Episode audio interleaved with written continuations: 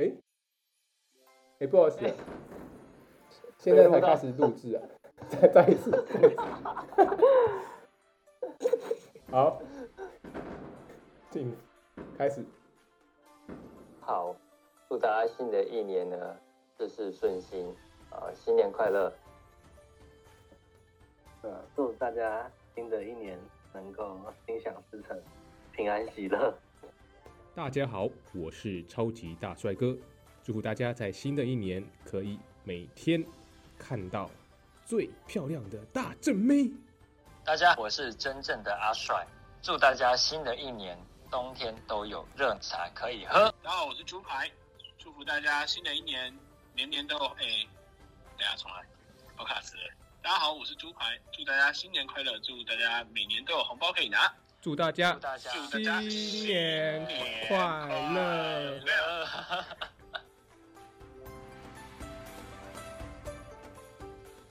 好的，刚刚听到就是我们送给大家的新年祝福啦。耶，没错。好，那在这样一个重要的节庆呢，我们就要来说文解字一下。团圆这两个字哦，团就是一个形声字嘛。那外面那个框框呢，它不念框框哦，它念围。打电话说喂，你好，那个围，呃，不是不是，是围炉的围，围起来的围。你会发现围跟团声音没有关系，对不对？所以它的声符是什么呢？就是中记里面那个砖砖，没有觉得砖跟团念起来比较接近，对不对？嗯，对，所以在《说文解字》里面来说，它叫做从为专声，就是呃形声字，它有分形符跟声符嘛。那形符就是这个为，嗯那它的声符呢就是这个专，所以它念团。那圆呢也是一样的道理，嗯，外面一个围嘛，大家围在一起围炉，就是因为我们华人吃饭都喜欢做圆桌，圆桌就是一个 circle，就是 在这个圆桌当中，大家是面向着彼此的，那这个团圆就可以把这个爱的连接给那个彰显出来。某些的家庭对他们来讲，这个时候他们反而是不能够团圆的。那不管是小时候的经历也好，还是他们父母兄弟姐妹之间的争吵，可能也是无法去各个亲戚家拜年。嗯，有可能。在这个网络的时代啊，他们又看到了一些影片也好，朋友的团聚，比较心态就会让人更痛苦，呃，看个电影啊，看个电影发现都是贺岁片。他也不能跟家人看嗯，朋友也约不出来，因为他们朋友都相聚了，独自待着好像特别寂寞，找不到人陪伴他度过这个时刻。过年哦，我们在圆融的表面下，其实是藏了很多想说但不能说的话。比如说，他是有家，但是他因为某些家庭因素不能回，回不了的家。对，那像我所知道的，比如说有些手足，他可能是从小他不太喜欢家里的气氛，也就是他们他的兄弟姐妹的一些阴影，或是他的他不喜欢的那个氛围，所以他可能会借由工作去冲刷那些孤寂感。比如说像是有些人可能在餐厅工作啊，没有办法回家嘛，他有一个很好的理由。有些亲戚会说一些酸言酸语啊，或者甚至是有些这时候又会给你一张什么什么名片，然后说，哎，去找这个半仙，去找这个老师，然后你们可以怎么样怎么样。对，那他可能就觉得很烦，他觉得说，不论你是好意或者是恶意，都会让他觉得被伤害，想说他那我就不要回去，那就没事。对，那传个讯息或者是打个电话，这样就有过到年。但我们也知道，父母长辈是希望有个话题去聊，所以关心你的近况。这个心态，我觉得难免，我可以理解。有些手足他可能是被赋予了更高的期待嘛。那除此之外哦，还有一种状况是回到家，然后呢，那你妈妈就一直跟你讲说，你看啊，你那个表姐、那个表妹啊，哦，那个成绩多好多好啊，啊，你这个样子哦，如果你有他们三分之一的努力哈、哦，啊，我就很放心的啦。为什么我好像不管怎么努力，我都无法达到？如果你感觉到有点自卑，或者说有点哦，我不想被比较，那会不会很希望新年的愿望，觉得说哦，我希望有一个废物表弟、废物堂姐、堂妹这样？哎，也也，我是没有这样想过啦，但是 但是你这个说法好像也蛮有效的。自谦的方式，就是说啊，没有，我孩子不行啦，不行啦，你孩子比较强啊，这种方式去做互动。这些时刻，有些孩子会真的当真说啊，我我妈真的说我不行，那我是不是真的不行？比较在意说自己必须要谦虚，然后连对小孩子都会希望说他不要太自豪，他应该要谦虚才会学习的好嘛。但是你你你回到家，你必须要让他有肯定自己的机会，批评或是你的叮咛是由爱出发的，但是你表现的方式却没有像爱那么的温柔。哦，又讲了一句名言呐、哦吼，不好不好意思不好意思，自谦一下。过年回到我们自己本身，你觉得我们应该感受到什么？想抓住的是什么？怎么讲呢？如果我是船只的话，总是要有一个港湾补给一下，然后你再继续去乘风破浪。我觉得不只是让你记得说哦，你还有这些亲戚，而是唤醒你的这个情感连接。好，那我们也想要跟我们的观众朋友产生更深的互动跟连接。是的，拜托，如果你有想法，你有任何任何想要想要批评指教，或是想要称赞鼓励的，觉得阿帅很帅或者是对对你觉得阿帅很帅的，可是他没看到脸呐、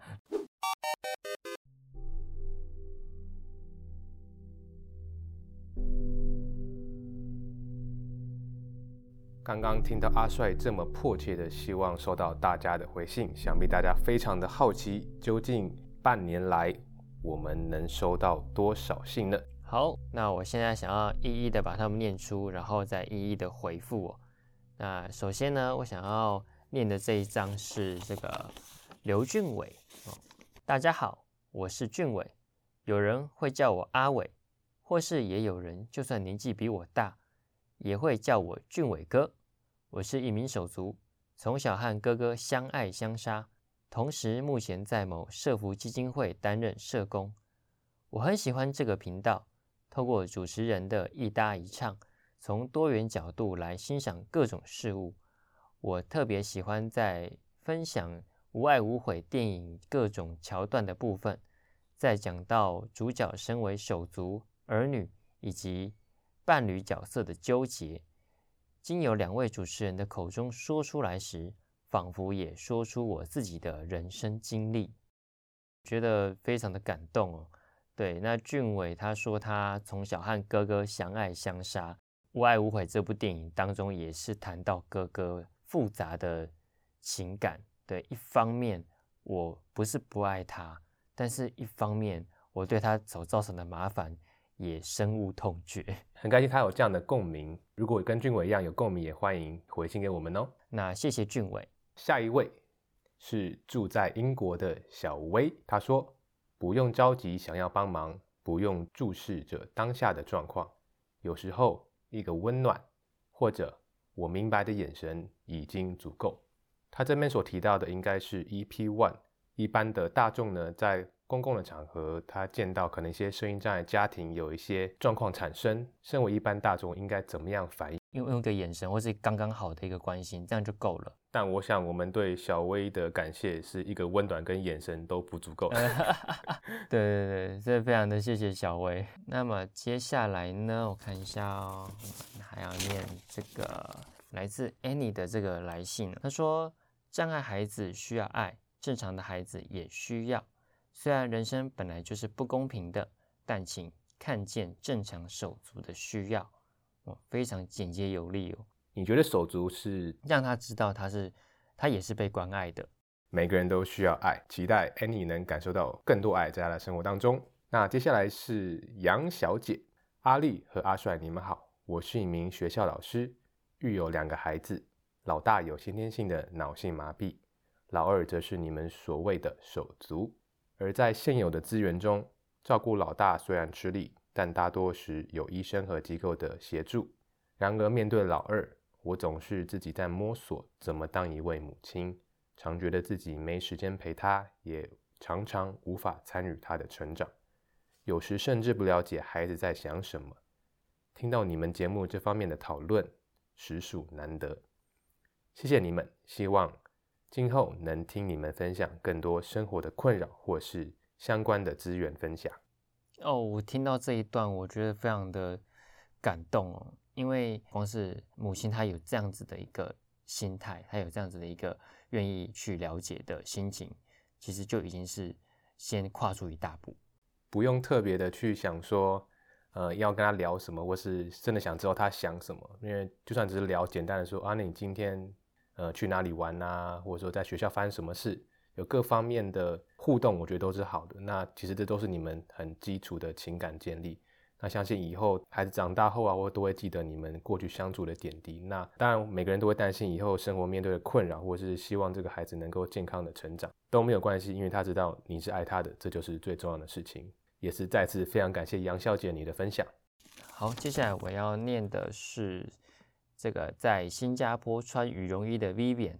我的男朋友家里也有三个妹妹，是身心障碍。在我们暧昧的初期，完全不知道他有这样的妹妹，直到我们交往了一年后，才从他的口中了解一点。其实我也不确定未来能不能和他一起照顾好彼此的家庭。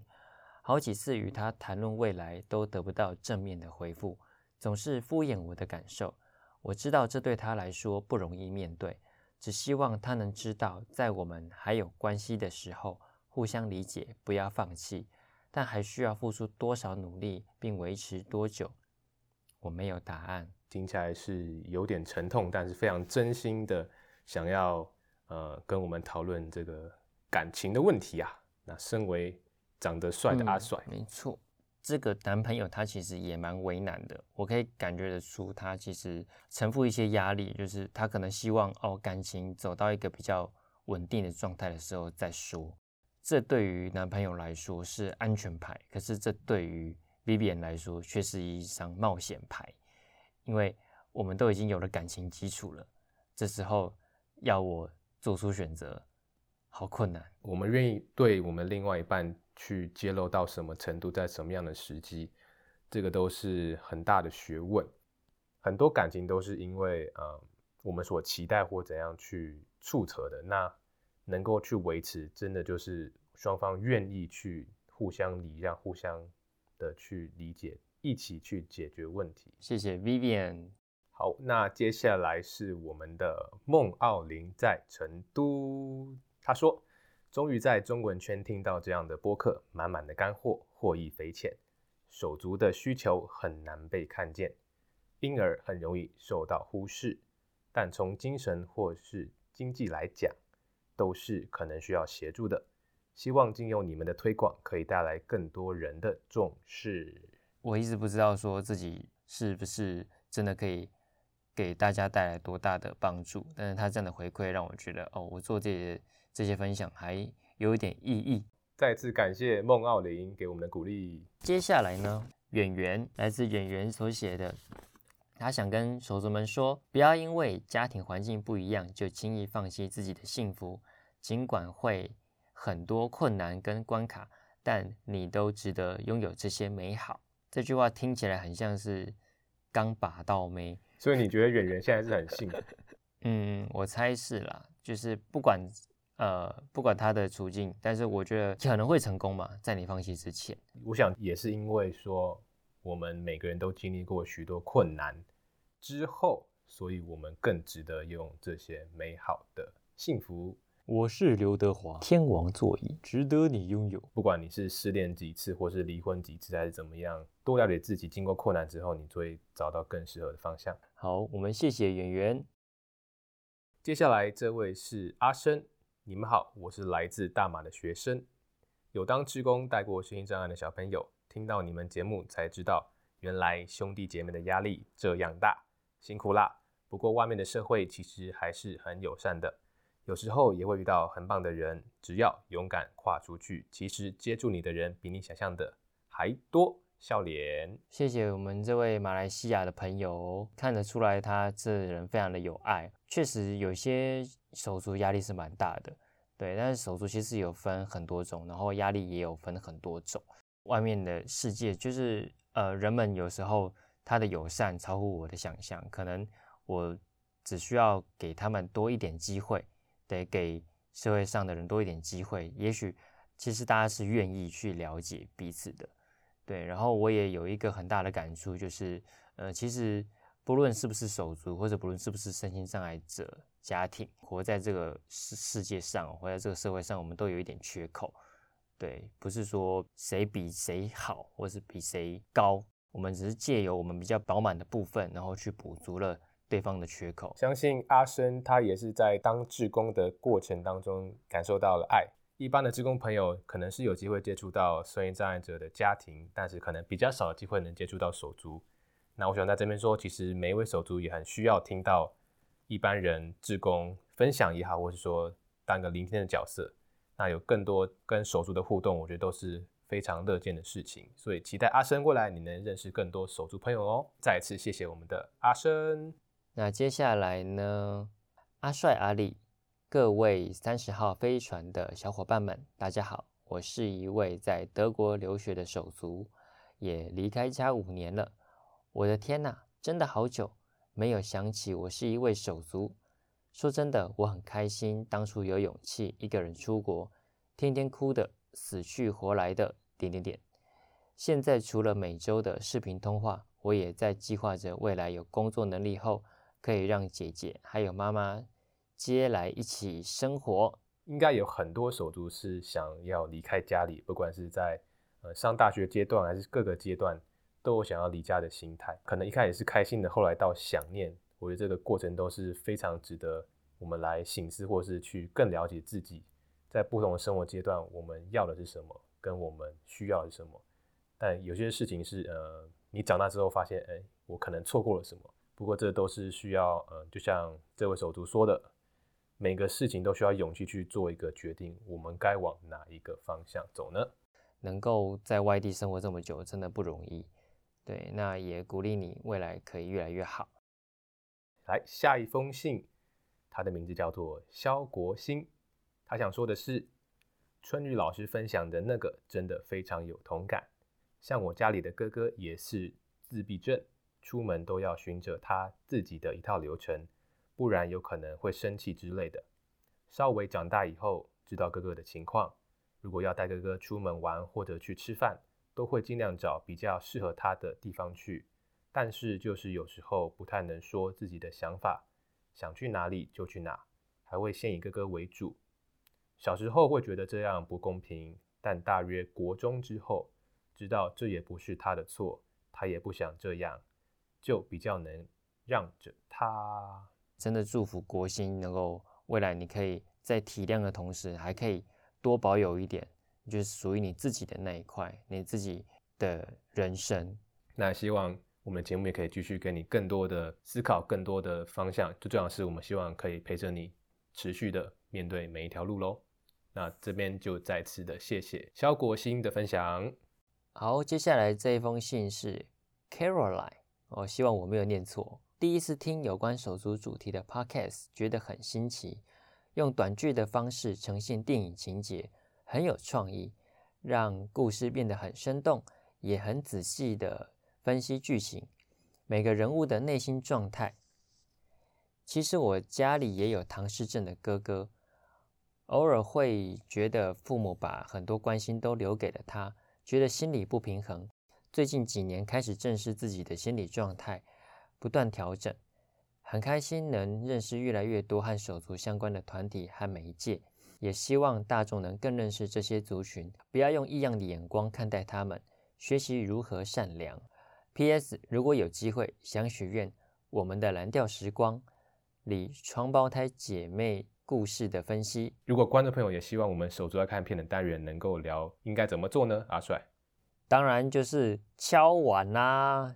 好，那这边所讲到的，不要用异样的眼光看待他们，学习如何善良。善良是一个很重要，但是却很少人做到的事情。你听得到炮声吗？有。Ten minutes later，嗯，我觉得每个人都有善的一面了，只是说，呃，要怎么样在执行的过程中，能够把善良好好的表达，好好的在人跟人之间的关系，把善良这件事情真正做好，是一门智慧，也是一门学问。前面也提到了，他觉得之前心理的不平衡，跟最近几年开始正视自己的心理状态，就像前面国兴，他觉得他对这那段情绪定义为说，这不是他的错。那每个人面对不同的事情，也会有一个整理归纳的时间。那不需要给自己太多压力，就是一样慢慢的调整，不断的调整，保持善良，就是这样。好，你说的非常好。对，那谢谢 Carol 来的这个来信。接下来我们要讲的这位是骄傲的手足。哇，非常长的信啊！亲爱的阿帅阿力，从生动的广播剧重现电影情节到后续的讨论，很谢谢你们的温柔，又欢乐地照顾了没有太多余时间看片的手足们。EP 三之四集其实也从不同的角度讨论了各个角色的心情。防弹衣这个比喻我很喜欢，因为过去的经验，因为社会的氛围，因为身边人的言语行为，让身心障碍者家庭预期受到伤害，而不得不先把自己武装起来。不管是猛烈回击、积极唱权，还是消极的逃避，其实追根究底。都是不想让自己或家人受到伤害，也谢谢你们在讨论中让大家一起思考。其实每个人的成长背景跟生命经验有所不同，所有的情绪反应都有它背后的原因。但在如何沟通这点来说，似乎真的没有万能公式。我之前做过一个围棋式的研究，里面发现，其实对话双方的关系跟谈话场合。都会影响到同一句话被做出不同的诠释，包括没有歧视这点。有些尖锐的问题，比方说是是否会遗传、照顾的责任分担，可能终究无法迂回处理，只能坦白诚恳的讨论。但还是有时机谁来谈的差异。唉，沟通真的是门学问。最后，最后有两个小问题想请教两位。你们的讨论不仅让其他手足可以想象妈妈或者伴侣家人的心情，也有机会让家人们觉得自己的想法被听到。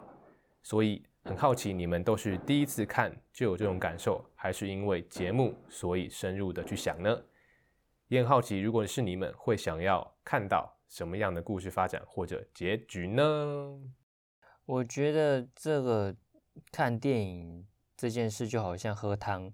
如果你今天在捞一锅汤，然后我们用那种很长的汤勺去捞嘛，我现在看第一次就好像先喝上面的汤头，对，觉得很清甜，很好喝，对。但是当我做节目之后，当然我为了要去了解每一个情节，然后里面每一个人物在干嘛，就好像把这个汤勺往下挖一样，一一下去之后发现，哇，料都在里面啊，很多细节呢都藏在那个情节里面、台词里头，对，所以。呃，当我们去做这样的挖掘的时候，其实我觉得第一个受惠的是我们自己，再来再把这个收获呢分享给大家。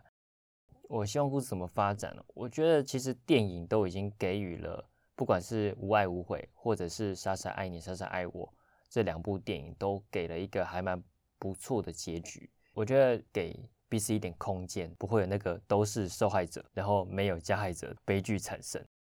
希望在未来能看到更多。不同的结局，不管是呃不好的结局，或者说是更开放式观觉，让观众可以自己想象、期望发展的方向吧。因为有不同的结局的思考，让观众才能去刺激到，哎，对这个议题更有兴趣啊，或者说真的进而去做志工，而关心所有声音障碍的家庭。那我们这边非常感谢这位骄傲的手足。再来，其实我们是不是有最后一封信呢？小仙女的来信哦，她说很少有听过站在手足立场分享他们的心声，很开心能够知道你们这个 podcast，希望以后可以听到更多你们聊自己家中爱企鹅的故事，让大众更能了解这类的孩子。加油！很多人都第一次听到我们的 Podcast 节目，那也希望听到更多关于声音障碍家庭的故事。那也期待在未来节目当中，小仙女能锁定每一集喽。好，谢谢小仙女。